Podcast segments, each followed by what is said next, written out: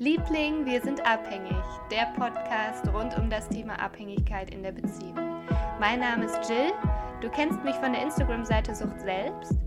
Und mit diesem Podcast lade ich dich herzlich dazu ein, das Potenzial in der Suchtbeziehung zu entdecken. Nimm den Fokus weg vom anderen und wieder hin zu dir.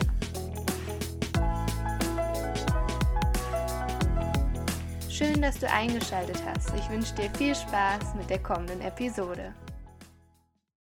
Hallo und herzlich willkommen zur heutigen Podcast-Folge. Diesmal hatte ich mal wieder einen Interviewgast und zwar den lieben Dennis von Chronisch Sucht. Ähm, so heißt er auf Instagram.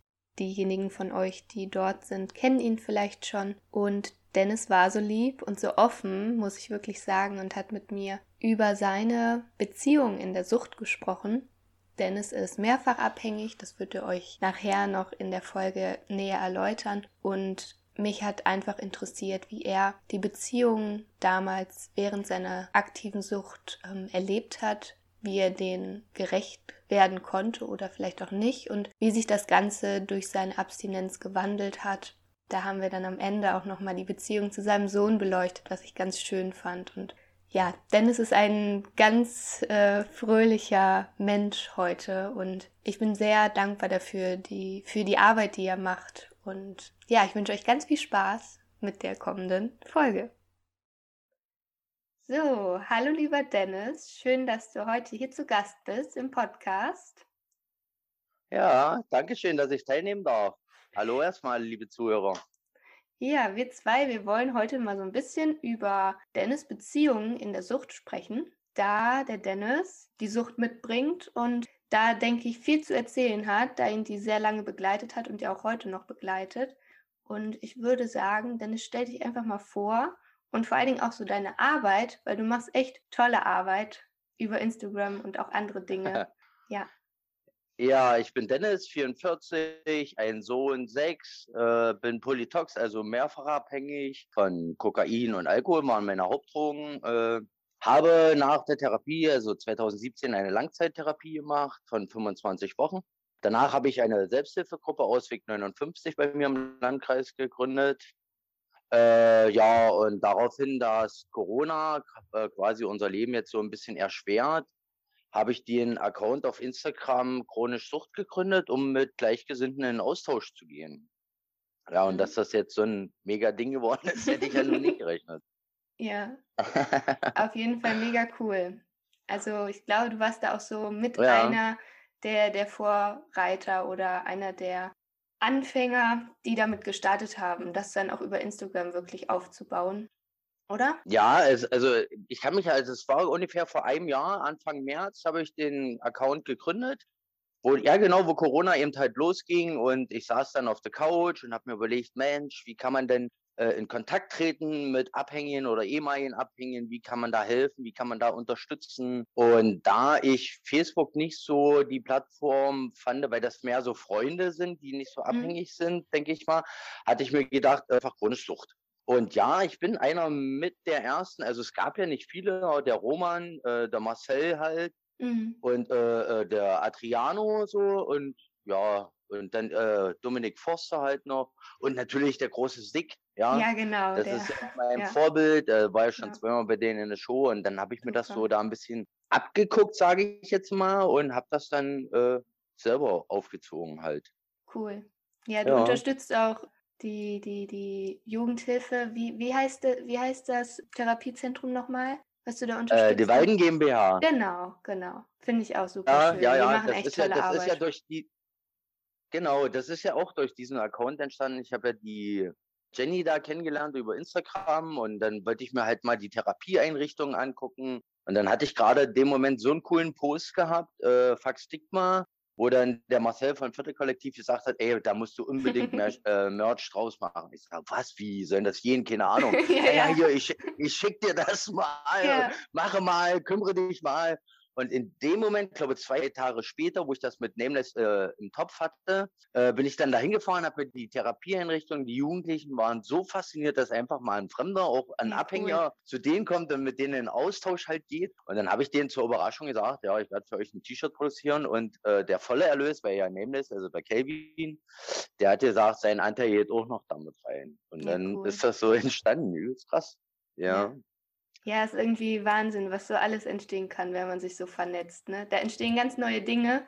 Deswegen finde ich es auch mega wertvoll, einfach in diesen Austausch zu kommen, egal mit wem, weil da einfach ganz, ganz neue ja. Sachen bei entstehen können.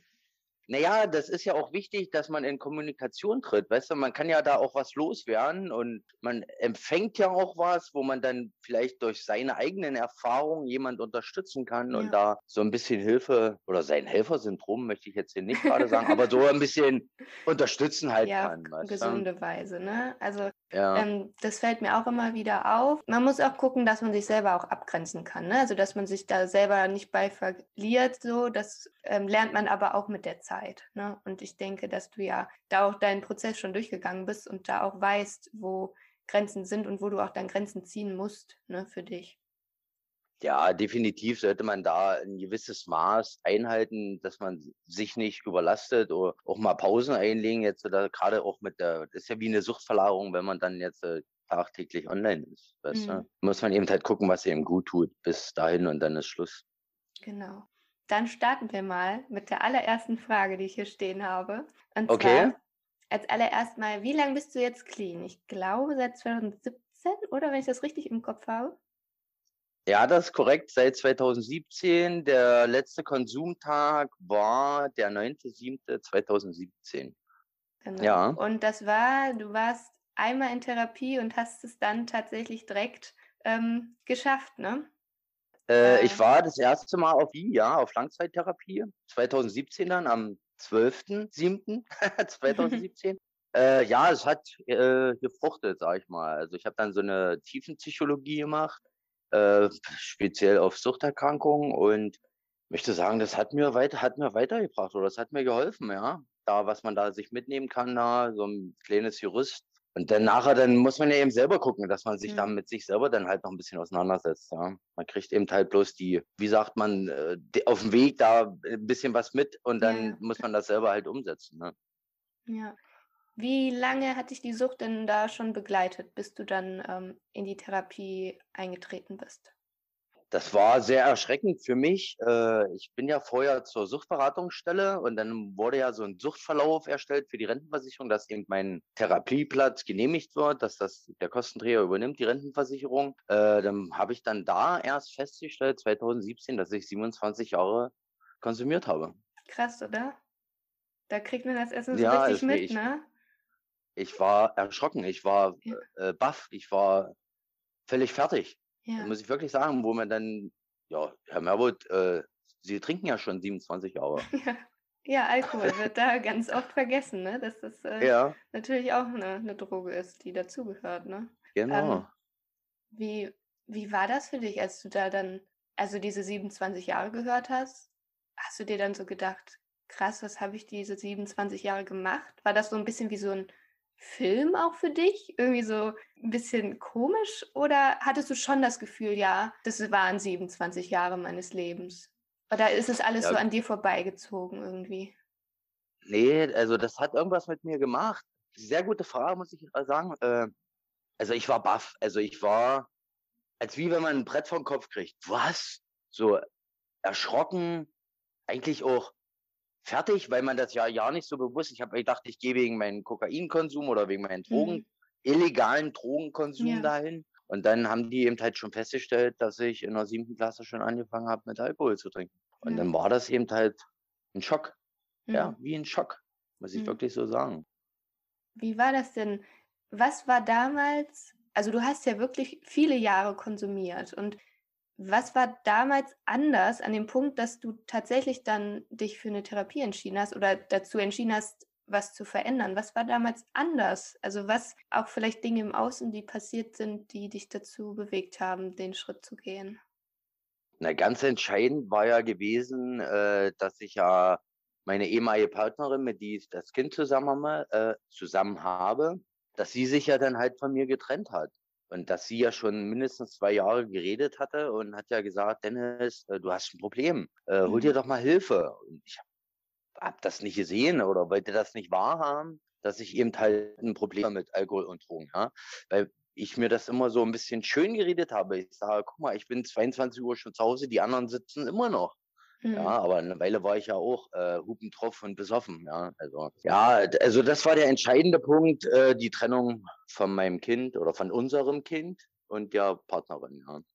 Wie alt Weil war? ich wollte das ja immer so gerne so haben wie äh, anders machen wie meine Eltern. Ich wollte immer ja. so eine schöne, heile Familie selber haben mit Kind, Frau, was ich, Häuschen, was eben, was diese mhm. Gesellschaft mhm. so vorgibt, weißt du? Und da ist eben so wie so ein Traum geplatzt und dann in so ein schwarzes Loch gefallen, wo ich dann sage, ey, jetzt oder nie. Okay. Wie alt war dein Sohn damals? 2017. Oh, jetzt muss ich wirklich mal rechnen. Der war drei. ja, drei. Ja. ja, drei. Zwei. Er ist sechs, wird sieben, ja. Okay. Haut schon hin. Hm. Und wie lange äh, warst du damals mit deiner Partnerin da schon zusammen? Wir sind, äh, warte, lass rechnen, äh, 2013 zusammengekommen. Ende 2013, haben dann erfahren zu Silvester, dass wir lernen. Äh, dann hat sie sich halt getrennt in der Schwangerschaft im dritten Monat. Mhm. Aber nicht meinetwegen, ich denke mal, das wird so eine Schwangerschaftsdepression oder in diese Richtung gegangen sein, weil sie auch Antidepressiva dann halt in der Schwangerschaft genommen hat. Die in diesem Jahr ist ja dann mein Sohn oder unser Sohn September geboren und Heiligabend sind wir halt wieder zusammengekommen. Das hat dann drei Jahre nochmal funktioniert und dann war endgültig Schluss. Mhm. 2017, März 2000. Ja. Und genau. wie war das damals, als ihr zusammengekommen seid? Wusste sie da von deinem Konsum? Ja, sie wusste von meinem Konsum. Beides? Wir, also Alkohol und Kokain? Ja, ja, weil sie ja selber äh, konsumiert hatte. Mhm. Äh, hat äh, Entgiftung gemacht und hat dann von selber aufgehört, gescha äh, geschafft aufzuhören. Sie wusste das. Äh, ich habe es ja auch geschafft, wo, wo wir das erste Mal zusammengekommen sind, abstinent zu leben, außer, was heißt abstinent zu leben, also ohne illegale Drogen. Ich habe zwar meinen Alkohol am Wochenende getrunken, aber sie hatte mir dann irgendwas gegeben, ich dann äh, nicht mehr zu den illegalen Drogen greifen brauche. Weißt du? Oder mein Umfeld hat sich vielleicht auch geändert, sage ich jetzt mal, wenn ich so zurückdenke, weil sie ja 16 Jahre jünger ist als ich. Und da ist ja wie ein anderer Freundeskreis, mhm. weißt du? Und da ist man dann äh, irgendwie stabiler dass man das dann äh, nicht benötigt, sag ich mal. Oder sie hat mir mhm. eben dann die Geborgenheit oder die Nähe oder das äh, Alleine sein oder die Einsamkeit mir genommen. Weißt du? Mhm. Das ja. finde ich, das ich gut, dass du das äh, von dir aus schon direkt ansprichst, weil das ist ein großer Punkt, den ich mit dir gerne mal besprechen wollen würde.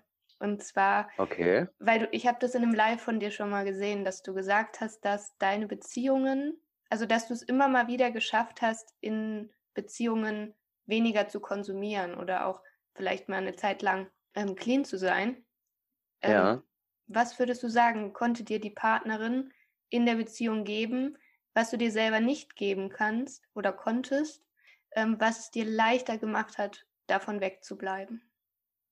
Äh, ja, also ich weiß ja, dass ich äh, Schwierigkeiten habe mit Alleine sein, mhm. mit der Einsamkeit. Ja, es sind ja auch zwei verschiedene Dinge, ne? Alleine an Einsamkeit ist ein Gefühl ja, und das andere ja. ist ja der Zustand. Ähm, ja, ich hatte, ich konnte nie alleine sein. Mein Freundeskreis war riesengroß. Ich hatte vielleicht 200 Freunde, Bekannte. Heute sind es Bekannte. Früher waren es mhm. Freunde, ja, die man eigentlich alle gar nicht so bedienen konnte. Und dann ist man dann eben halt näher gerückt. Dann hat man da seine Sicherheit bekommen, seine Nähe, die Kuscheleinheiten oder so. Ja, ist wirklich so. Und dann eben dass man sich aufeinander so fixiert hat, ja. Mhm. Also ich habe sogar mitbekommen, dass ich sie Mama genannt hatte. Krass. Und meine ja. Psych ja, und meine Psychologin hat dann gesagt, warum nennt sie die Mutter von ihrem Sohn auch Mama? Ja. Das hat sich ja dann so, weil das ja wie äh, in der Partnerschaft ist, ja. man sucht sich ja immer so, entweder Mutter ähnlich und nee, ja, ja, das, das passiert, das passiert ja sowieso, ne? Also dass man, ja. man hat so eine so eine Sehnsucht in sich drinne und man hat ja was, was man als Kind vorgelebt bekommen hat und das sucht man sich ja in Partnerschaft noch wieder, ne? Ja, genau. Entweder genau so wie die Mama, sagt man. Ich habe da mal ein Buch, glaube ich, drüber gelesen. Genau so wie die Mama oder das komplette Gegenteil. Mhm. So, ein Zwischen, so ein Zwischending gibt es nicht. dass man sich da, man äh, wird ja geprägt äh, von Kind auf halt und dann sucht man sich das, was am besten gefällt. Ne? Mhm. Ja, und dann war das eben halt so, dass ich sie dann auch Mama halt genannt hatte und Wahnsinn. war dann halt so. ja. und ähm, es ist ja so, deine Partnerin, mit der du damals zusammen warst, die hat dich ja nach dem gleichen Muster ausgesucht. Also du hast ja bei ihr auch irgendwas angesprochen, was sie sich ähm, auch in sich gewünscht hat. So, ne? Und ja. ähm, da, darum geht es mir auch in dem Podcast, diese beiden Seiten so ja. ein bisschen zu beleuchten, weil es halt ganz viel mit, mit äh, Schmerz verbunden ist, wenn man merkt, dass ähm, also eine Sucht kann halt unfassbar viel kaputt machen. Ne? Also das hast du ja selber erlebt. Und mhm. ähm, da einfach zu verstehen, ähm, warum habe ich mir vielleicht auch diesen Partner ausgesucht, diese, das ist ja auch eine Riesenhürde. Oder man steht dann irgendwann vor so einer, vor so einer Herausforderung und denkt sich, warum, warum passiert mir das jetzt? Viele haben ähm, auch in der Vergangenheit vielleicht schon einen Vater oder eine Mutter gehabt, die ein Alkoholproblem hatte oder andere, vielleicht auch psychische Erkrankungen. Und dann hast du einen Partner, der irgendwie ähnliche, ähnliche Dinge wieder aufweist und du fragst dich, warum?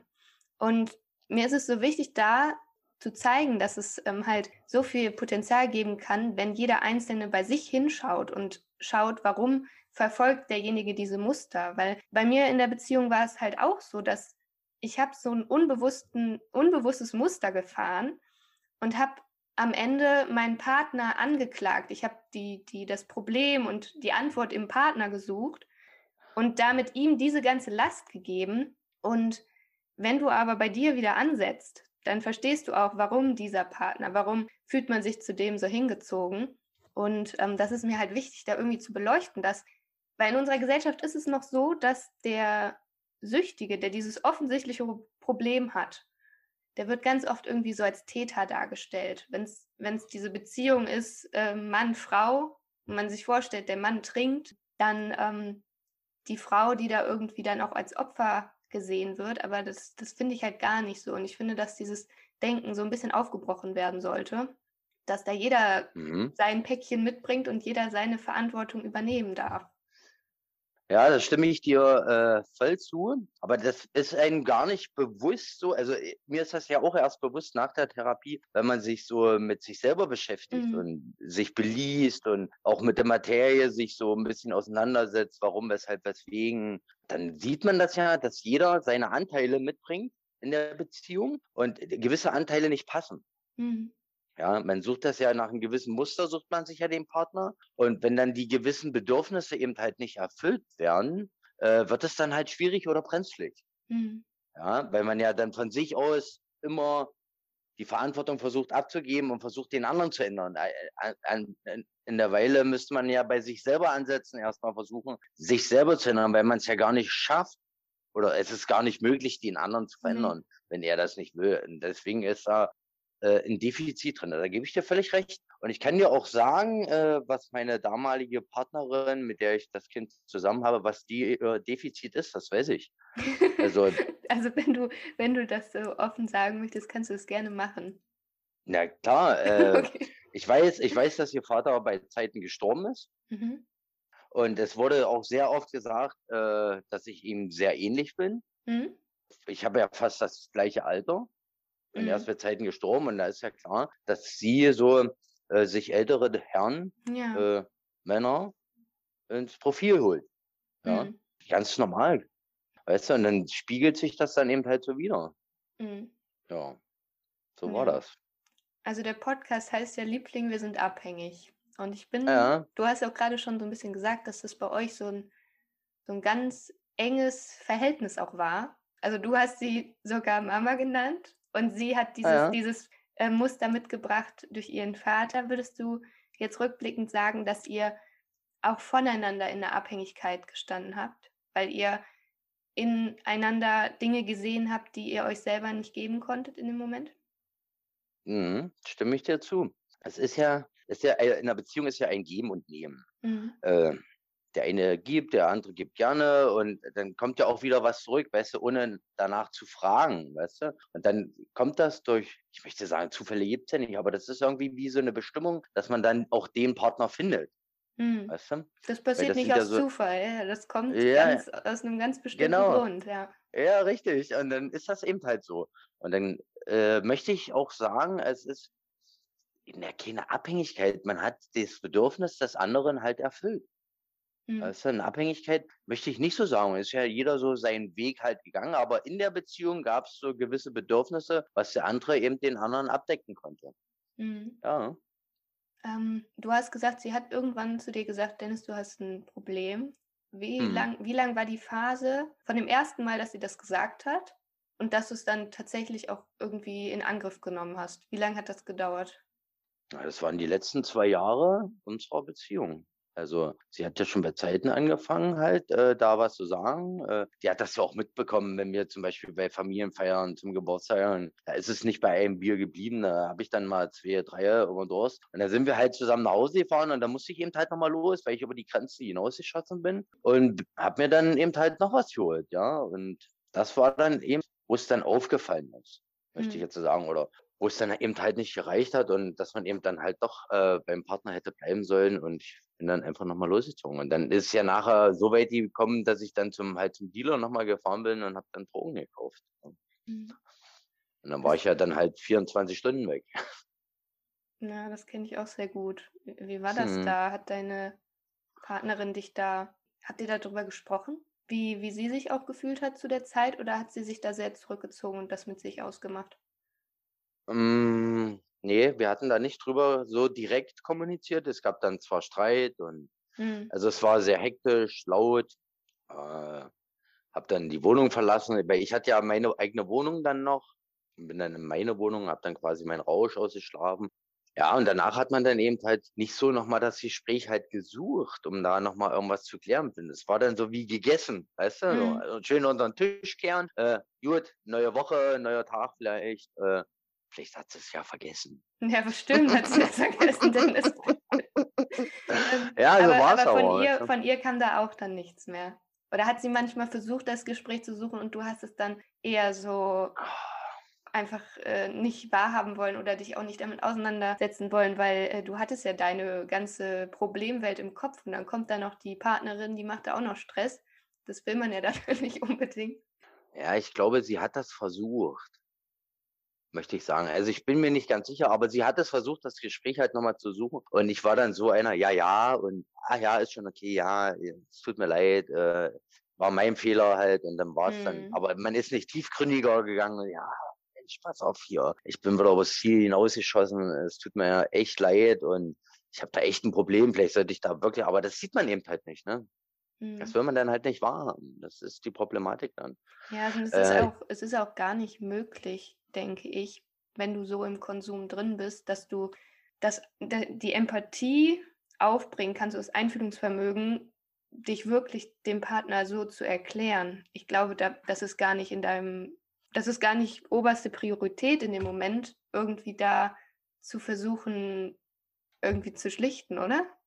Das ist auch gar nicht möglich, möchte ich sagen. Ja, weil du gar nicht so du also, du verlierst ja beim Konsum eigentlich den Draht zu dir selber, die Beziehung zu dir, so Ja, man vollkommen. lebt man lebt völlig im Außen, ja, ja. Ja, und du kannst auch gar nicht dich dann erklären oder auch vielleicht mal nachvollziehen, wie fühlt sich vielleicht grade meine Partnerin. Ich glaube, das hast du damals oder würdest du sagen, das hattest du gar nicht so aufm Schirm? Ne, habe ich auch nicht. Ich ich konnte mich nicht einfühlen oder so. Mhm. Oder sie hat ja dann auch öfters erwähnt: „Na, siehst du denn das nicht schon an meiner Sprache, dass die abwertend ist“ und so was. Äh, ja, das habe ich ja nicht mitbekommen. Ich war ja selber mit mir beschäftigt, Ja, am ja. Runterkommen, am am Schwitzen und wo kriege ich denn das Nächste her? Äh, Ja. wie kann ich denn jetzt 'ne Stunde eher von zu Hause abhauen, äh, um da noch irgendwo was zu trinken oder zu konsumieren halt, ja? Das da ist man ja selber in in so 'nem Film, möchte ich sogar sagen. Ja, ja. Ähm Das ist echt schwierig. Das hat bei mir ganz lang gedauert, dass ich das verstanden habe. Ich hatte jetzt auch vor Kurzem mal 'n Post dazu gemacht, dass die Antwort nicht von meinem suchtkranken Partner kommen wird, dass du Ja, habe ich gelesen, ja. ne, also, dass du wirklich als Angehöriger auch in die eigene Verantwortung kommen musst, ob's jetzt dein dein Partner ist, deine Partnerin oder dein Kind, ne, Sohn, Tochter oder sonst wer. Ganz viele Angehörige haben den Fokus ja nur bei dem Suchterkrankten. Alles dreht sich darum, ne, da sind wir schon bei Co-Abhängigkeit bei dem Punkt, wo ich dich auch gleich nochmal ein bisschen zu befragen möchte. Aber diese Einstellung, von ihm muss jetzt eine Reaktion kommen, von ihm muss eine Entscheidung herkommen. Und da geht es halt ganz schnell, dass man sich dann auch verliert und in so eine wartende Position als Angehöriger kommt. Und ich sage das immer sehr gerne, ich kann es nicht oft genug sagen, wenn du dir von dem Süchtigen wünscht, dass er in die Eigenverantwortung geht und wieder zu sich zurückkommt, musst du das als Angehöriger genauso machen. Einfach mit ja. gutem Beispiel vorangehen, das Vorleben, dann wird der Süchtige automatisch merken, oh krass, da verändert sich gerade was. Das wird nicht mehr alles abgefangen, was ich hier mache, sondern das ist mein Ding und ich darf da jetzt äh, mit umgehen. Ja, ja, ich, äh, ich sehe das auch so. Äh, bei mir war das ja so, äh, ein Süchtiger bekommt ja erst mit, wenn irgendwas schief läuft. Also wenn ja. irgendwas nicht nach Strich und Faden läuft, wo man denkt, oh, was ist denn jetzt hier passiert? Mhm. Dann kommt man leicht ins Grübeln, aber man versucht sich da irgendwie wie eine Schlange so ein bisschen rauszuwinden. Ja. Äh, um, um das Problem eigentlich drumherum zu kommen. Weil man ja eben so viel im Außen lebt, wenn man sich ja gar nicht, wie gesagt, mit sich beschäftigt. Wenn man jetzt sagen würde, mit der Sucht, ja, man hat ein Problem, man akzeptiert die Krankheit an oder man kriegt das im Vorfeld mit, kann man ja da auch ein bisschen gegensteuern. Weißt du? Aber man ist ja so, man redet sich ja, wie gesagt, das auch und so schön, also Abhängige sind Meister in Lügen und Verstecken. Also, hm. das ist Wahnsinn. Ja. Und du hast vorhin schon mal gesagt, so auch so ein bisschen den Vergleich dann mit anderen zu suchen. Ne? Bei mir ist es ja noch gar nicht so schlimm. Ich habe das noch im Griff. Ne? Ja, aber jeder, jeder ist ja individuell und jede Suchtgeschichte ist auch individuell. Und ähm, im normalen Leben macht es schon keinen Sinn, sich mit anderen zu vergleichen und in der Hinsicht glaube ich noch viel weniger. Ne? ja, richtig. Ähm, was würdest du denn sagen, so rückblickend? Hast du dir schon mal darüber Gedanken gemacht, was deine Partnerin damals vielleicht abgefangen hat bei dir und das irgendwann vielleicht nicht mehr konnte, weil sie auch emotional ähm, da auch drunter gelitten hat. Ich weiß nicht, ob ihr da irgendwie mal drüber gesprochen habt, aber dass du dann gemerkt hast, da fällt was weg oder hat sie sich irgendwie mehr zurückgezogen oder wie war das? Naja, ich habe das dann vielleicht äh, also am Rande mitbekommen, dass sie dann öfters äh, schlecht gelaunt halt war, weil sie war ja, ich möchte sagen, sie war ja, bei, sind ja wie gesagt drei Monate vorher zusammengekommen, dann haben wir ja erfahren, dass wir älter waren. Das ging ja eigentlich sehr fix bei uns.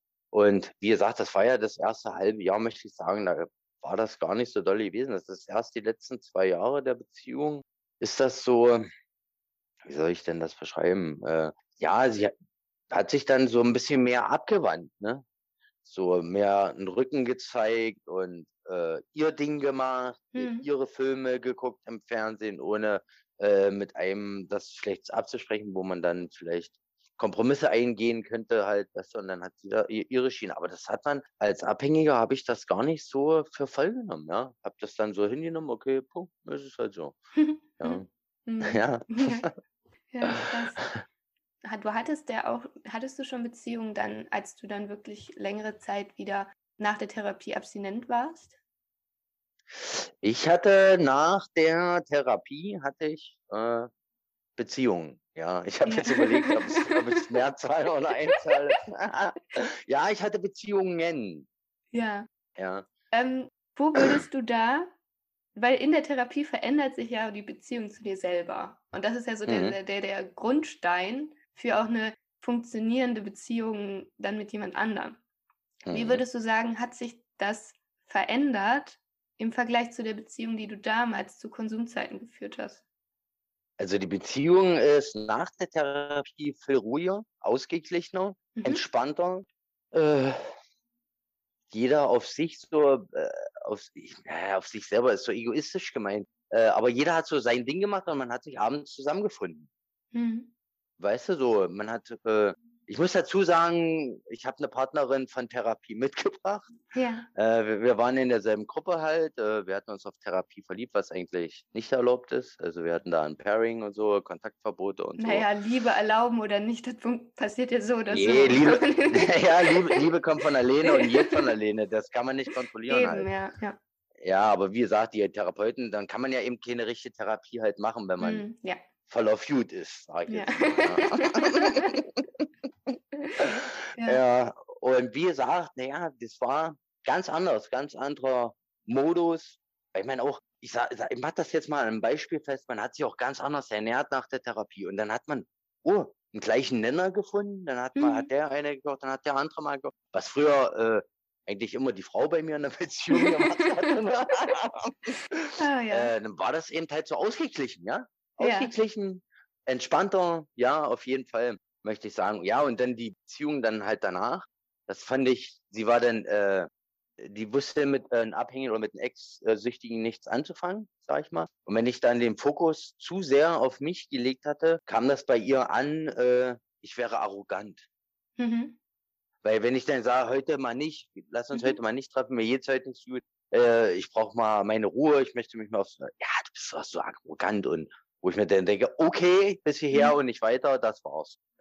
Aber das, ja? das finde also, ich ganz spannend, was du gerade sagst, weil Du hast gesagt, dass die, die Beziehung mit der Partnerin, die auch aus der Therapie kam, ja. dass ihr da in der Lage wart, jeder euer Ding zu machen, ohne das ja. dem anderen irgendwie zum Vorwurf zu machen, weil sie ja was Ähnliches in der Therapie oder ja das Gleiche gelernt hat. Dieses hm. zu sich zurückfinden, ne? dass es wichtig ist. Und das finde ich so schade und gleichzeitig so wichtig, dass, also es gibt ja auch Paare, wo derjenige in der Abhängigkeit drin ist und dann mhm. wird gefordert, derjenige soll in Therapie gehen oder sich Hilfe nehmen. Und dann kommt er vielleicht wieder, hat total gut an sich gearbeitet und der Angehörige hat von Tuten und Blasen keine Ahnung. Wobei die Partnerin, wenn wir jetzt in eine Beziehung gehen, diesen Partner ja aus einem ganz bestimmten Grund gewählt hat. Die hat den Partner gewählt, weil er mit seiner Sucht, seiner Abhängigkeit ähm, was bedient hat in der Beziehung. Und wenn er aus der Therapie wiederkommt und das nicht mehr macht, weil er den Fokus bei sich auch wieder hat, ist es halt wichtig, dass die, die Partnerin das auch kann, dass sie das auch reflektiert hat, dass sie das, ähm, dass sie auch zu sich zurückkommen kann. Und du sagst gerade, die, die Partnerin danach, die konnte das nicht verstehen, weil sie mit einem Süchtigen nichts anfangen konnte oder einem Ex-Süchtigen. Da finde ich so wichtig, das aufzuklären und dieses Verständnis zu schaffen und nicht dieses Feindbild zu erzeugen, der ja, von dem Süchtigen. Also, dass klar gemacht wird, die Beziehung, wenn die weiter funktionieren soll, oder auch wenn du dich auf jemanden einlässt, wo du weißt, derjenige hat eine Suchtvergangenheit, dass das, ähm, dass es gegenseitige Arbeit be bedeutet, dann auch wenn man das wirklich zusammen weitergehen möchte. Und ich, ich merke, dass das, das in den Köpfen sehr drin ist. Ja, mein Partner hat das Suchtproblem, der soll mal hier jetzt Therapie machen, der soll sich mal behandeln lassen. Aber es gibt ja einen Grund, warum du diesen Partner gewählt hast. Weil er in dir eine Abhängigkeit bedient. Also ich würde so sagen, du hast ja auch gerade äh, angesprochen, deine, deine Partnerin, mit der du das Kind hast, dass sie aufgrund des Verlustes ihres, ihres Vaters jemanden gesucht hat wie dich. Und ich erkenne das auch bei mir sehr stark wieder, dass ich aus einer Verlustangst mir Partner gesucht habe, die in meinen Augen Hilfs Hilfe benötigt haben. Also dass ich mich aufopfern konnte, um mir sicher zu sein, derjenige bleibt bei mir. Und damit hältst du denjenigen ja aber immer in der Abhängigkeit drinne oder gibst ihm das Gefühl, er könnte alleine nichts hinkriegen. Ähm, und das finde ich so schade. Das hat bei mir ganz lange gedauert, das zu verstehen. Es gab einen Moment, äh, wo mein Partner, da war er wieder rückfällig geworden und das war so ein Hin und Her irgendwie Abhängigkeit von der Substanz, Abhängigkeit voneinander in der Beziehung. So ein ganz dramatisches Hin und Her, kennst du vielleicht auch, ne, wo dann auch ja so teilweise auch so der Respekt voreinander verloren geht, was total schlimm und schade ist. Ähm, jetzt muss ich mir überlegen, wo ich darauf hinaus wollte. Ah ja, er sagte dann zu mir, dass er es hasst, wie abhängig er von mir ist. Und da hat es bei mir erstmal Klick gemacht dass es was Unbewusstes war, was ich immer wollte, einen Partner zu bekommen, der abhängig von mir ist, damit er mich ja nicht verlässt aus Verlustangst. Mhm. Und da habe ich erstmal gemerkt, das möchte ich nicht mehr. Ich möchte, dass ich einen Partner habe, der in die Eigenverantwortung gehen kann und der auch, wie du das sagst, wenn er merkt, ihm geht's nicht gut emotional, dass er sich zurückziehen kann und diese, ne, dieses einfach mal sich zurückziehen und Ruhe nehmen. Und ich habe das damals in der Beziehung immer bei mir gingen immer die Alarmglocken an. Ich dachte mir so, scheiße, der hat jetzt äh, Suchtdruck. Ich muss jetzt was machen. Äh, so. Dabei habe ich es immer nur schlimmer gemacht in dem Moment, weil ich ja. das nicht aushalten konnte. Ich konnte das nicht aushalten, dass mein Partner sich jetzt gerade mal distanziert und sein Ding macht. Aber das ist ja so wichtig. Und ja. wenn du eine Partnerin hast, die dazu neigt, in dieses co-abhängige Verhalten zu rutschen, ich frage dich gleich mal, was für dich Co-Abhängigkeit ist, ähm, wenn die dazu neigt, da reinzurutschen, hat die auch wie so einen Rückfall.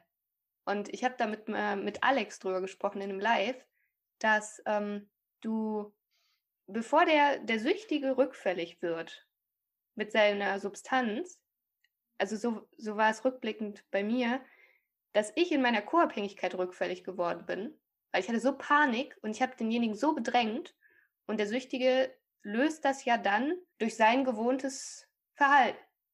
Also bei ihm entstehen ja auch Ängste und ähm, kommen Gefühle hoch und da war dann die Schlussfolgerung, ja, ich möchte konsumieren, weil das so beengend war. Weißt du, was ich meine?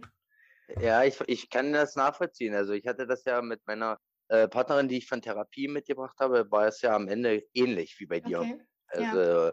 das ist ja, äh, bei dir war es ja dann ein Verhaltensrückfall. Du Mhm. bist quasi in dein altes Verhaltensmuster zurückgefallen. In, ich weiß nicht, weiß was für eins, keine Ahnung, in deine alten Glaubenssätze irgendwie zurückgefallen. Genau. Und bei ihm ist es ja dann so, bei dem Abhängigen, dass der das nicht aushalten kann und konsumiert es mit der Substanz dann halt weg. Ja. Und bei dir ist es in, in das alte Verhalten wieder reingerutscht. Und Ja. dann äh, Ja, hat man mit, Beine, mit der Beine getrampelt, weißt du, und dann sind dann halt mal ein paar Türen geflogen oder so. Ne? Und dann als Süchtiger, was ist denn jetzt los? Jetzt rastet die ja völlig aus, weißt du? Wo Und man in dann, dem, oh, in dem Moment das dann auch nicht auf sich zu beziehen, ne?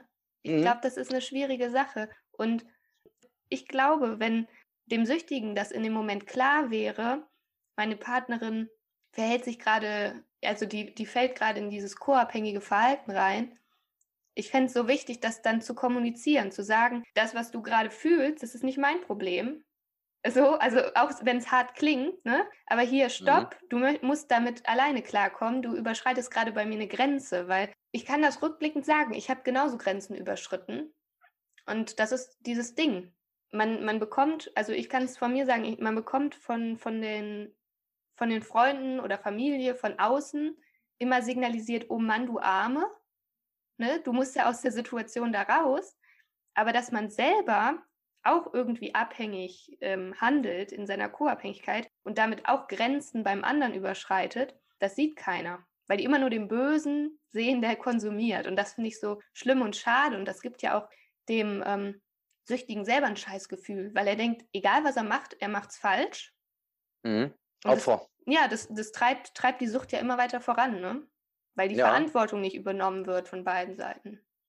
Ja, also ja, äh, gehe ich mit, äh, aber so gewisse, äh, weil als Abhängiger, wenn man noch aktiv abhängig ist, kann man das bei dem anderen gar nicht sagen. Hier bis Mhm. hierher, das ist mein Tanzbereich, das ist dein Tanzbereich. Das kann man Glaube als ich auch, Abhängiger, ja. sieht man das nicht, wie weit man bei dem anderen gehen kann.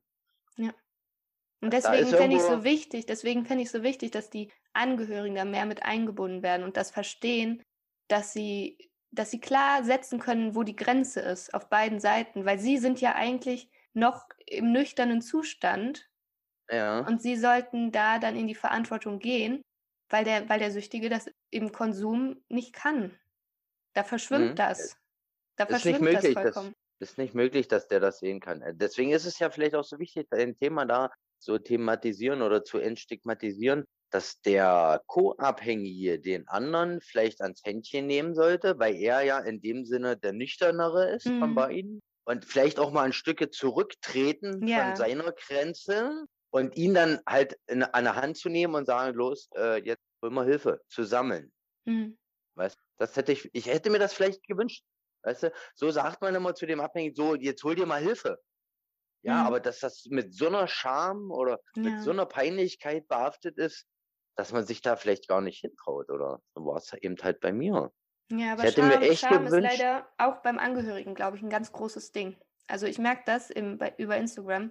Am Anfang haben mich überwiegend Süchtige selber angesprochen, denen das schon mhm, klar war, dass sie ein Problem haben. Und Angehörigen fällt das mit auch nochmal sehr, sehr schwer. Ich merke das auch jetzt, die Leute, die ich anfrage für den Podcast, ähm, dass wirklich beide bereit sind, darüber zu sprechen, das fällt ganz schwer irgendwie, weil ja, ich glaube, bei den Angehörigen sind auch einfach so viele offene Fragen und auch irgendwie so ein bisschen ähm, das Gefühl, versagt zu haben. Also ich hatte das ganz stark, dieses Denken, ja, ich war es nicht wert, dass man das, dass man die Sucht angeht. So dieses, sich auch als Angehörige einfach zu schämen, da so reingeraten zu sein oder vielleicht auch als, als Frau zu schämen, dass man einen abhängigen Partner hatte, weil das Thema einfach nicht so ganz verstanden wird. Also ich, ich sehe da eine ähnliche Scham wie beim Süchtigen auch.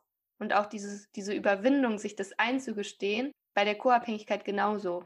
Also ich war damals an einem Punkt, da war die Trennung schon da, aber es gab halt nicht mehr die Möglichkeit, dass ich immer den Fokus beim anderen hatte und auf sein Problem, sondern da habe ich erstmal erkannt, ich habe auch ein Problem.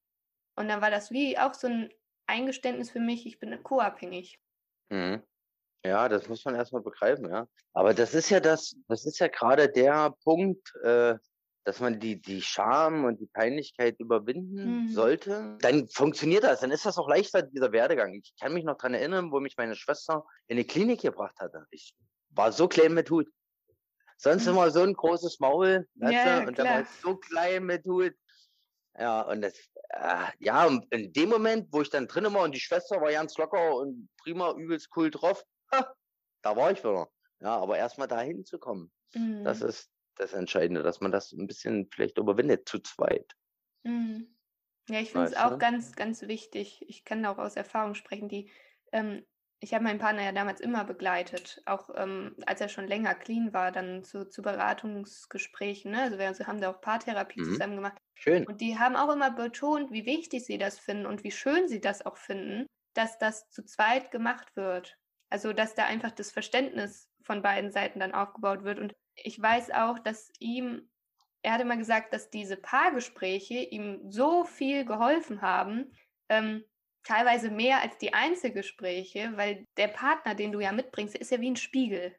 Der hält dir manche ja. Dinge vor, die du alleine gar nicht so schnell erkennen kannst. Und das hat uns beiden sehr viel geholfen, diese, dieses, diese Gespräche dort zu führen und dass er aber betreut. Nicht alleine, sondern da war auch eine Person dabei, die das dann auch mal so objektiv und nüchtern dann mit betrachtet hat. Also das kann ich nur wirklich jedem weiterempfehlen. Unabhängig jetzt von der Sucht, das bringt einen so, so viel weiter. Also was ich da auch gelernt habe für mich selber, das kann man in jede neue Beziehung auch mitnehmen. Definitiv. Ach, da wart ihr quasi auf Paartherapie, ja? Es ja, also es war, es war von der Nachsorge über die Caritas. Ach so. Und okay. ähm, da gab es halt die Möglichkeit, ab und zu den Partner mit einzubeziehen oder auch einen anderen Angehörigen. Und er hatte sich dann halt für mich entschieden. Und ähm, dann, keine Ahnung, es hat das irgendwie schon Spaß gemacht auch irgendwie. Und dann waren wir auch äh, öfter, äh, dann haben wir das, dann haben wir das auch öfter in, in Anspruch genommen. Und dadurch hatte ich auch dann schon so ein Vertrauensverhältnis aufgebaut. Und als dann die Trennung da war, war ich dann auch noch ein paar Mal alleine dort, weil ich die halt einfach schon kennengelernt hatte. Und das hat mir auch sehr geholfen, das so ein bisschen zu verarbeiten auch. Ne? Also sonst wäre ich als Angehörige einfach ganz allein gewesen. So, und dann wäre auch ähm, hätte ich dann vielleicht auch nicht gewusst, an wen kann ich mich jetzt wenden, aber da war irgendwie dann schon so ein, so ein Vertrauensverhältnis da und auch so, ja, die Scheu vor dem ganzen Thema auch einfach weg. Aber das finde ich sehr wichtig, gerade wenn ja. man mit dem Partner in so eine zu einem Paartherapeuten geht, da öffnet man sich doch ganz anders weil ja noch jemand da sitzt, der einen anderen Blickwinkel auf der Sache hat. Das ist ja nicht jemand, der sagt, du musst das jetzt so und so machen. Der sagt dir ja, schauen Sie doch da mal bitte hin oder mhm. gucken Sie mal da. Ja. Äh, da haben Sie ja völlig recht. Und dann guckt man seinen Partner an, dann würde man sich ja dann so ein bisschen ausschauen. Siehst du mal, und besser, und das, die, die gegenseitige Bestätigung, weißt du? Dumm, der hat ja völlig recht.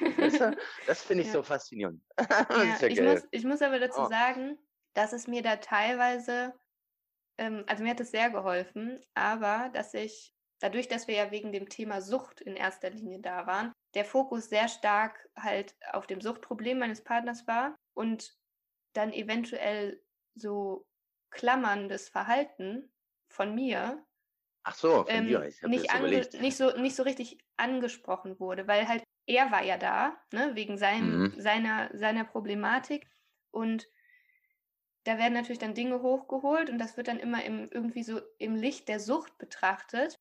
Aber so mal dann zu signalisieren, ich als Partnerin sollte auch mal bei mir hinschauen, das hat mir so ein bisschen gefehlt. Also okay. die, haben, die haben wirklich gute Arbeit gemacht, aber dieses Thema der Co-Abhängigkeit auch mit in die Paartherapie mit einzubringen und dann vielleicht mal zu beleuchten, ja, warum handeln sie vielleicht jetzt so oder so? Weil ich habe denen auch ganz am Anfang gesagt, mein, mein Opa zum Beispiel, der ist ja alkoholabhängig bis heute. Und da ja. irgendwie mal dann diese Idee zu bekommen, ja, vielleicht sind das äh, vielleicht ist es schon verankert, dieses, dieses Verhalten. So, also es, es gibt ja einen Grund, warum ich diesen Partner gewählt habe und das so ein bisschen mehr dann in diese Therapie äh, mit einzubringen. Das hat mir, kann ich jetzt aber auch erst im Nachhinein sagen, ein bisschen gefehlt. Weil auf den okay. Trichter, auf den Trichter, dass ich co-abhängig gehandelt habe in manchen Hinsichten, bin ich erst nach der Trennung gekommen. Also Ach. Von, von mir alleine aus, ne? Das habe ich für mich Quatsch. alleine dann also, entschlossen. Also äh, für mich hat sich das immer so herausgestellt, dass du das schon wusstest, äh, in eurer Beziehung zusammen. Das ist ja jetzt äh, eine ganz andere Sichtweise, dass du erst das danach mitbekommen hast. Okay. Nee, also ich würde sagen, wenn ich das damals schon gesehen hätte und das reflektiert ja. hätte, dass einiges anders verlaufen wäre. Und deswegen ist es mir also wichtig, die Co-Abhängigkeit sowohl den Angehörigen wie auch den Süchtigen näher, näher zu bringen weil ich finde, da kann ganz viel Potenzial entstehen, um Dinge gar nicht erst so katastrophal werden zu lassen, sage ich mal. Okay, also ich weiß, bei, bei mir auf Therapie, auf der Langzeittherapie, da war dann äh, ein Familienseminar. Mhm. Das ging dann von Freitag bis Sonntag. Da konnte man sich so seine Vertrauensperson halt äh, von zu Hause hin, also meistens die Eltern halt, weil man ja da gewisse Punkte ansprechen könnte, warum das früher so ist äh, ja, Überforderung der Eltern halt mit vier Kindern und so war das bei mir dann halt gewesen. Und da konnte man eben halt so gewisse Dinge sich erklären, warum das so war, mhm. weshalb mhm. das so war. Und da konnte man sich für sich das so ein bisschen, ah, okay, mhm. okay, ist abgetan. Brauche ich mich nicht weiter mehr mit beschäftigen? Okay, hat sich erklärt. Oder vielleicht kommt doch so eine Entschuldigung oder äh, eine Verzeihung oder sowas, wo das irgendwas dann in einen aufhebt, weißt du? Mhm. Das fand ich sehr wichtig. Also da war das auch mit auch, ja. Begleitung eines Therapeuten, dass man das dann eben alle mit zusammen mit jemandem spricht, ne? Ja. Oder wenn man von seinen Eltern. Also bei mir ist das auch so. Meine Eltern sind heute noch äh, alkoholkrank, sage ich jetzt mal. Und ich möchte sagen, ich habe da viel, bei uns halt Alkohol zum Lebensmittel dazugehört. Ja. Und dann nimmt man das halt mit ins Erwachsenenalter. Ne? Mhm. Krass. Ja, ich glaube, dass sich viele viele ähm, Betroffene wünschen würden, dass da von den Angehörigen ein bisschen mehr noch die Bereitschaft vielleicht kommen würde. Ähm, also ich, ich sehe das so in, in meiner Generation jetzt, je jünger man so hinschaut, desto mehr ist irgendwie die Bereitschaft auch darüber zu sprechen. Also man merkt es ja über Instagram, wie sich da vernetzt wird und wie offen da teilweise auch über die Süchte gesprochen wird. Das war ja früher ganz anders. Ne? Also dass man. Ja, ja, definitiv. Also das war ja ein Geheimnis. Ich, ich, hoffe, ich hoffe, dass da auch in Partnerschaften das zukünftig mehr thematisiert wird oder auch offener mit umgegangen wird, weil es leider immer noch ein sehr, sehr großes äh, Thema, was mit Scham besetzt ist, wie du auch vorhin gesagt hast.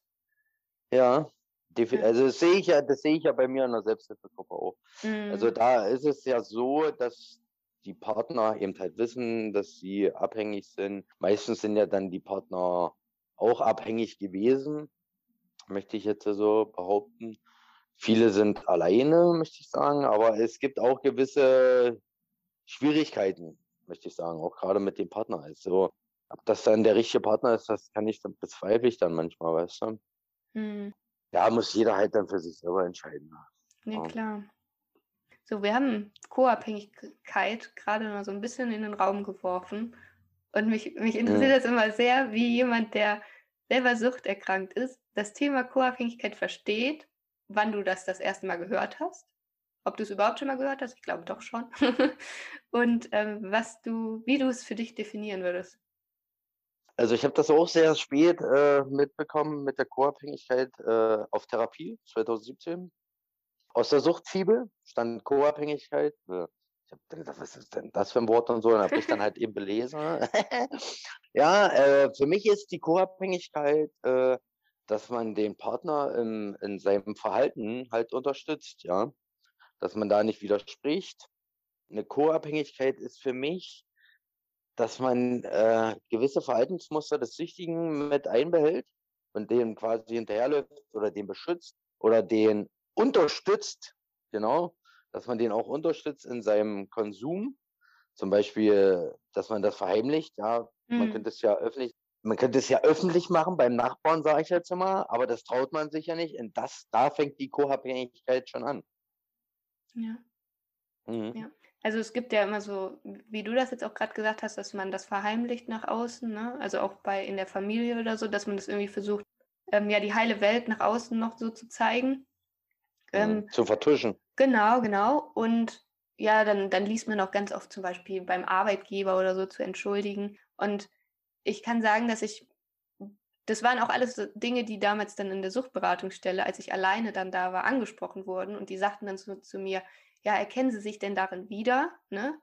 Und ich habe mich damals gar nicht darin wiedererkannt, weil ich, ich habe nicht beim Arbeitgeber angerufen und ich habe auch ähm, gegenüber meiner Familie das offen erzählt von Anfang an.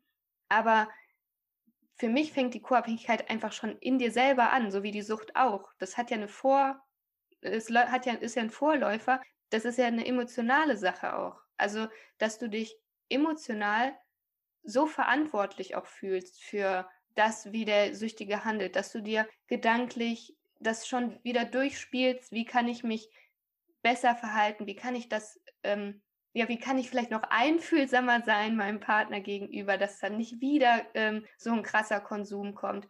Oder wie du sagtest, dann warst du 24 Stunden weg, dass du dann nicht als Partnerin sagen kannst, ja, cool, ich habe jetzt 24 Stunden für mich, ich nutze die Zeit jetzt mal, sondern dass du zu Hause sitzt und die ganze Zeit Angst hast, dir Sorgen machst und vielleicht auch noch äh, denjenigen schreibst, weil du dich so sorgst, ne? Und damit ja den auch noch wahnsinnig machst.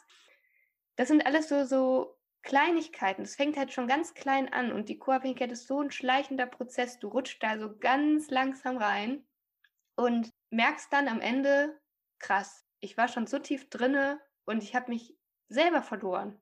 Also ich, als die Trennung da war, habe ich erstmal gemerkt, was ich alles abgefangen habe. Das ist ja das, was du auch vorhin angesprochen hast, diese die Verantwortung dem anderen abzunehmen und selber alles zu tragen.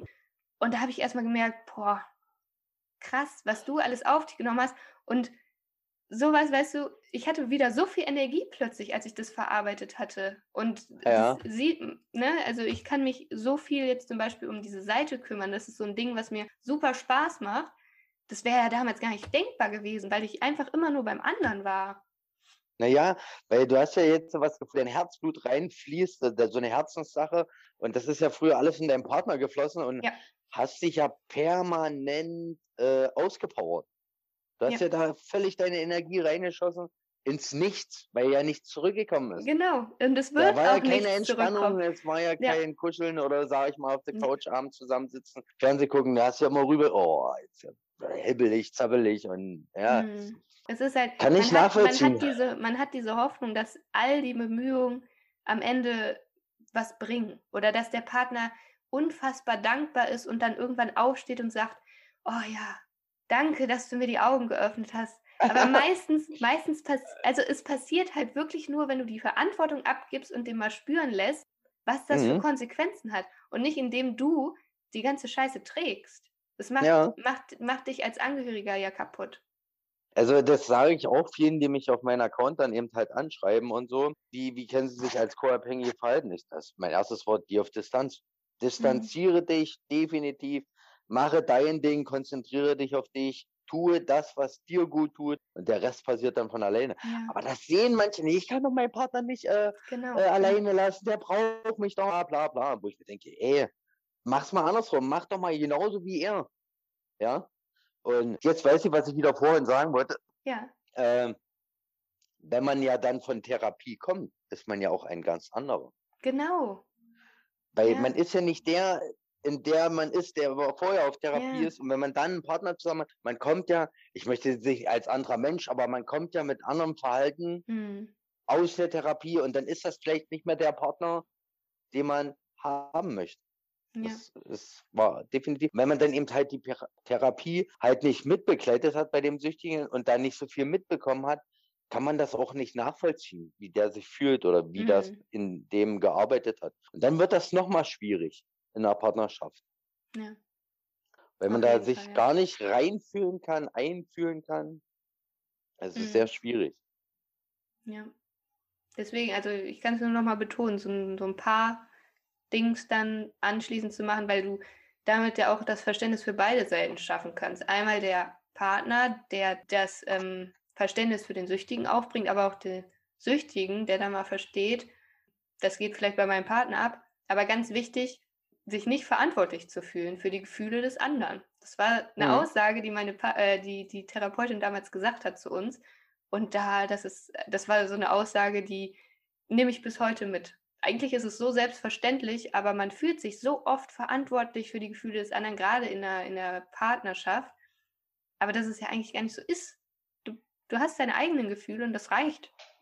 So, und den Rest macht ja. der andere bitte mit sich aus. Und, und die sind ja für dich, du bist ja nur für deine Gefühle verantwortlich. Ja. Und das sehe ich ja heute noch so, wenn ich jetzt, äh, ich habe ja auch Problematiken mit Ärger. Ärger ist ja groß, also Zorn, Wut, mhm. Hass und sowas, ja.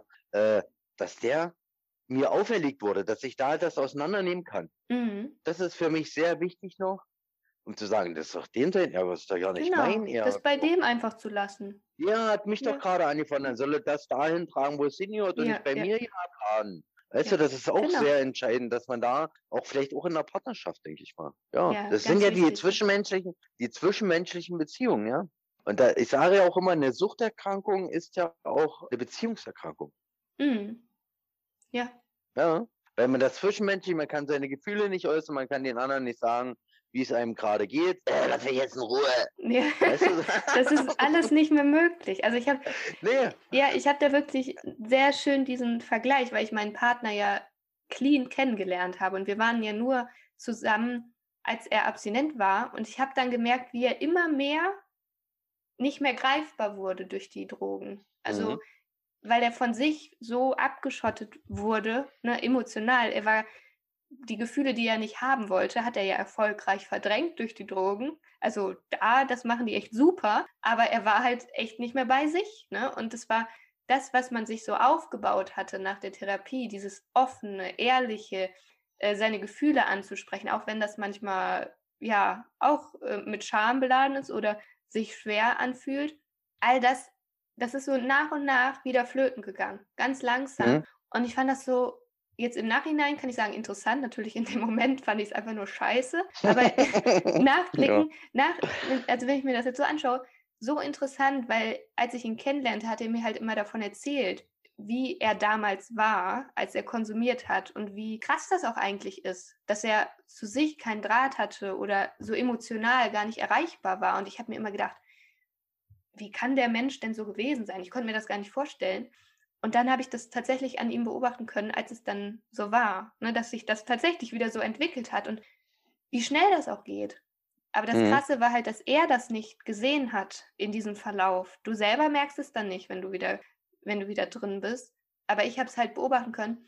Und da kann ich nur sagen, dass ich das so wertvoll finde, wenn man in einer, so einer Beziehung offen miteinander spricht, auch nach der Therapie, weil ich sehr viel verstehen konnte. Dass ich, ich konnte verstehen, war, also dass er sich genau dahin bewegt, wo er damals war, durch die Drogen aber. Dass es ein komplett anderer Mensch wird irgendwie und ähm, das dann auch zu unterscheiden und da dann zu sehen, das möchte ich nicht mehr. Also so wie er jetzt mhm. ist, das möchte ich nicht mehr, weil wir hatten das vorher und das vorher war von wirklich großer Qualität, wo auch beide Arbeit reingesteckt haben und ähm, so wie es jetzt ist, möchte ich das für beide Seiten nicht mehr haben. Ne? Ja, ist ja richtig, ja. Ja. Ja, man wird, man wird dann kalt, ne? Also ja. der Gegenüber, Sehr. das wird dann kalt, wie, wie der Eiskönigin, sage ich jetzt mal. Wir hatten das mit äh, der Partnerin, mit der ich von Therapie gekommen bin, wir hatten das dann so beibehalten, wir hatten dann telefoniert, hatten wie so ein kleines Blitz gemacht, weißt du? So, mhm. wie fühlst du dich heute? Ach, wie geht's cool, dir heute? Ja. Solche Übungen haben wir auch gemacht zum Teil. Ja, und, und Gut, aber das ist dann irgendwie ein nach einer gewissen Zeit ist das dann eingeschlafen. Schade, ne? Schade eigentlich. Ja, ja, normal hätte gehört sowas dazu. Wie war heute dein Tag? Wie fühlst du dich? Mhm. So einfach nur kurz drei Wörter, Punkt, aus, Ende, weißt du? Und irgendwann war es dann sogar so weit gewesen, dass es ihr dann genervt hatte oder so, war mein mhm. Eindruck halt. Dann habe ich das, ist das dann halt so ein bisschen untergegangen, obwohl mir das eigentlich wichtig war, weil ich ja dann äh, neun Monate noch zu Hause war mein Arbeitgeber hatte mich ja dann eben halt nicht eingestellt gleich nach Therapie. Und ich bin dann auf Montage gefahren, ein bisschen Geld verdienen nebenbei noch und war Film in Hamburg. Ja. Und da war das eben halt wichtig für mich, abends mal hm. ein Gespräch mit dir zu finden, wie geht's dir und wie geht's mir so halt, da so ein bisschen so abfragen, ja. Das sollte man vielleicht auch in einer normalen Beziehung vielleicht ja. so machen. ja, ich muss auch sagen, dass, ähm, also die Beziehung war ja die erste Beziehung, wo das Thema Sucht wirklich eine Rolle gespielt hat. Und dass ich da erstmal begriffen habe, wie wichtig Kommunikation ist und wie wichtig auch dieses über die Gefühle sprechen ist. Und solche, ja, wie so eine, wie so eine kleine Übung, wie du gerade gesagt hast, dass man sich abends einfach mal hinsetzt und reflektiert, sich selber reflektiert, weil ich glaube, dass das in ganz vielen, in Anführungsstrichen, normalen Beziehungen einfach untergeht. Da lebt man so nebeneinander her, keiner spricht wirklich das an, was ihn beschäftigt. Und das hat mir die Beziehung auf jeden Fall ganz klar gezeigt, wie wichtig das ist. Und wie, wie viel das auch bringt, wenn man so kommuniziert in der Beziehung. Also ich würde es in jede neue Beziehung mit reinbringen und auch wenn mein Partner dann sagt, du hast so einen äh, an der Waffel, wenn wir uns jetzt hier äh, an den Rücken, Rücken an Rücken hinsetzen und sagen, wie unser Tag war, da hast du einen Schaden, aber ich würde das wollen. Ich auch, ich würde da auch voll mitmachen. Ja, das ist für mich Gerade bei der Gesellschaft, weil ja auch die Gesellschaft heutzutage so schnelllebig geworden ja. ist, geht das auch so ein bisschen unter. Was ich früher so gerne gemocht hatte, war Armbrot essen mit meinen Familienangehörigen, wo man mhm. am Armbrotstisch, wo der Fernbus war, sage ich jetzt mal, oder das Radio aus war, wo man sich miteinander ja, unterhalten ja. hat. Das gibt es heute gar nicht mehr. Früh schnell eine äh, Schüssel Cornflakes drin, bum, bum, bum, los, ich muss genau. auf Arbeit. Ja. Wenn man schnell aufsteht, anstatt mal in Ruhe aufzustehen, zusammen zu frühstücken und dann mal den Tag bespricht oder abends äh, zum Abendbrot den Tag Revue passieren lassen, weißt du? Ja. Das ist eigentlich in einer Beziehung sehr wichtig, gerade äh, die Essensrituale. Ja, allgemein so sagen. kleine Rituale. Ja. Ne? Was etwas wirklich mal bewusst zu machen mit dem anderen, ohne Ablenkung. Ähm, aber das kann man leider. Ja, das Handy. Ja, das gibt es auch noch. Ne? Das gibt es ja eigentlich. Ding, ding, ding, ding, ding, ja, ja, ja. Aber das. Katastrophe. Ähm, dieses wirklich bewusst hinsetzen ohne Ablenkung, das geht halt auch wirklich nur, wenn jeder sich auch mit seinen Gefühlen mal auseinandergesetzt hat. Also wenn du, wenn du noch äh, konsumierst, in der Beziehung wäre es ja gar nicht möglich, sich da mal hinzusetzen und ganz bewusst und ruhig, ohne Ablenkung, weil da würde ja alles hochkommen. Ne? Da würde ja, ja alles hochkommen. Das wäre ja gar nicht möglich. Ähm, und ich glaube auch in anderen Beziehungen, die, das ist überhaupt nicht möglich. Das sieht man ja jetzt an Corona, was für Konflikte hochkommen, weil diese, weil man sich nicht mehr so schön ablenken kann. Ne? Da mhm. kommt plötzlich alles hoch. Und deswegen mhm. wird es einfach vermieden, dieses sich mal still hinsetzen und drüber zu sprechen. Ja, genau. Ja. Einfach mal alles rauslassen oder mal einfach mal von der Seele reden. Das ja, ist, fehlt. Genau. Ja. So, Dennis, ich wollte noch gerne auf die Beziehung zu deinem Sohn eingehen, weil also hier geht es ja in erster Linie äh, Beziehung zu, zu einer Frau oder zu einem Mann, also zum Partner. Aber ähm, ich weiß auch, du hast es schon ein paar Mal angesprochen, dass sich dein Verhältnis deine Beziehung zu deinem Sohn ganz, ganz deutlich verändert hat, dadurch, dass dein Konsum jetzt wegfällt. Magst du da so ein ja. bisschen was zu sagen? Ja, das kann ich euch gerne erzählen. Ja, man ist ja unter Konsum, also unter Drogenzustand, ist man ja nicht der reelle. Mhm. Da ist man ja verschoben mit sich selber beschäftigt, man ist ja am runterkommen, am High sein und da geht da so vieles unter. Die Körpersprache geht halt unter, man bekommt gar nicht so viel mit, weil man sich ja eben halt mit sich selber beschäftigt ist. Und jetzt durch die Therapie habe ich so einen Draht wieder zu meinen Jungen oder zu unserem Jungen besser gesagt bekommen, dass ich so die Körpersprache halt wieder gelernt habe. Ich sehe das schon an der Mimik, Gestik. Ach so, du willst was zu trinken, obwohl er gar nicht gesagt ja, hat. Schön, weißt du, so übelst krass. Und auch die Bindung ist enger zusammengerutscht. Weil früher war es ja, oh Mann, jetzt schreit er schon mal, oh, ist das nervig. Und heute frage ich mich, warum schreit Warum ist, was ist jetzt los? Und um das da auseinanderzunehmen, weißt du? Und heute kann ich auch mehr mit Gefühle reden, hm. über Gefühle reden, kann ich das. Jetzt ist er in dem Alter gerade, wo das losgeht, Papa, was ist denn das? Weißt du? Und ja. da muss, muss ich selber selber schon googeln. ich habe jetzt kein Beispiel. Äh, muss ich selber, ach, das ist das und das. Okay, weißt ja, du? Und dann, wenn man, wir gucken ja zu Hause kein Fernsehen muss ich dazu sagen. Wir haben DVDs und, dann, und manche gucken wir ja manchmal drei, vier Mal und dann fragt er dann immer, was ist denn ein Kreisel im Kopf zum Beispiel, weißt du? Dann musst du denen das erklären, ja. Das, es ist schwindlig, halt, ja, ist schwindlig. Die hatte was nicht Gutes gegessen, hat einen Kreisel im Kopf. Und das ist so faszinierend, dass man das jetzt ihm erklären kann und mhm. auch vielleicht selber mit Mimik und Gestik äh, artikulieren kann. Weißt du, früher saß man äh, einfach nur so starr da, mhm. weil man ja selber nicht auf Licht hat. Ja, das ist sehr wichtig und so. Und dass ich jetzt auch wieder viel Zeit mit ihm verbringen kann, weil ich das Vertrauen wieder zu seiner Mama halt wieder aufbauen konnte durch die Nüchternheit und durch die Abstinenz. Also das, früher ging es ja halt eben über das Familiengericht und alles sowas. Das war ja dann richtig Mhm. dramatisch, sage ich jetzt mal auch für mich. Was mich dann auch wieder nach unten gedrückt hatte, obwohl man das hätte anders klären können, dann wäre das vielleicht viel friedlicher abgelaufen und ja, alles wunderbar, alles schön. Schön. Ja, ich glaube, also ich habe noch keine Kinder, aber ich glaube, man kann von den eigenen Kindern so viel lernen. Ne? Also ich glaube, die sind ja, der beste, beste Lehrmeister in der Beziehung. Ja, schön. Naja, man sagt ja, die sind ja auch so noch so unbefleckt, weißt Ja. du? Das ist alles ehrlich und es kommt von Herzen. Gerade wie er mit äh, unserem Hund umgeht, also Hm. ist ja, als ob die anders kommunizieren miteinander. Ja? Also die nicht mit der Sprache, sondern einfach nur Mimik, Gestik oder dass sie halt gucken, war. Also ist cool, finde ich gut. Nee, Fasziniert cool. mich. Cool, Ja. schön. Ja, dann würde ich dich am Absch zum Abschluss nochmal fragen, Ja, bitte. ähm, wenn du jetzt so zurückblickst, was hättest du dir vielleicht von anderen, also von Angehörigen oder Partnerinnen, dir gegenüber anders gewünscht? Gab es Momente, wo du dich vielleicht auch unfair behandelt gefühlt hast? Ähm, also es soll jetzt gar kein Vorwurf gegenüber anderen sein, weil das ist ein ganz, ganz schweres Thema. Aber gibt es Momente, wo du eher dich einfach unfair behandelt gefühlt hast von anderen?